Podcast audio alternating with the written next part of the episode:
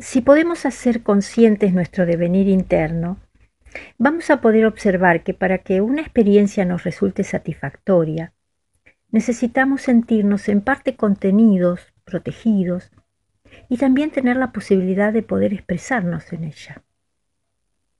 Esta necesidad de protección y de expresión tiene que ver, hablando energéticamente, con el Sol y con la Luna.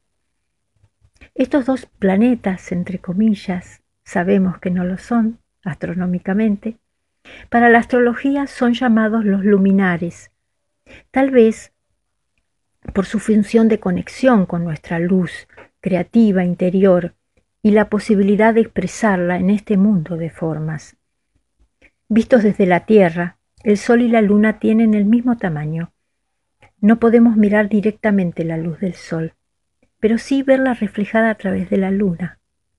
Ella es receptora de una luz mayor en la oscuridad. Para nuestra conciencia, la igualdad aparente de la Luna y el Sol simbolizan la condición humana, ya que esta igualdad es posible porque estamos observando desde la Tierra a la cual pertenecemos. La luna, como función en astrología, es la materia de la que estamos hechos. Es una función cargada de memoria, que materializa una madre o quien haga de madre, quien nos mediatiza el mundo en los primeros años de vida. Es nuestra historia emocional y tiene la función de mantener nuestra cohesión interna y ser receptora de nuestra luz solar para poder expresarla en este mundo de formas.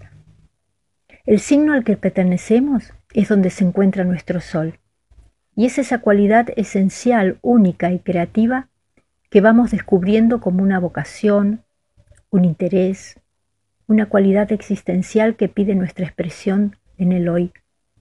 El sol y la luna son las funciones que nos hacen profundamente humanos al poder expresarlas en nuestra conciencia.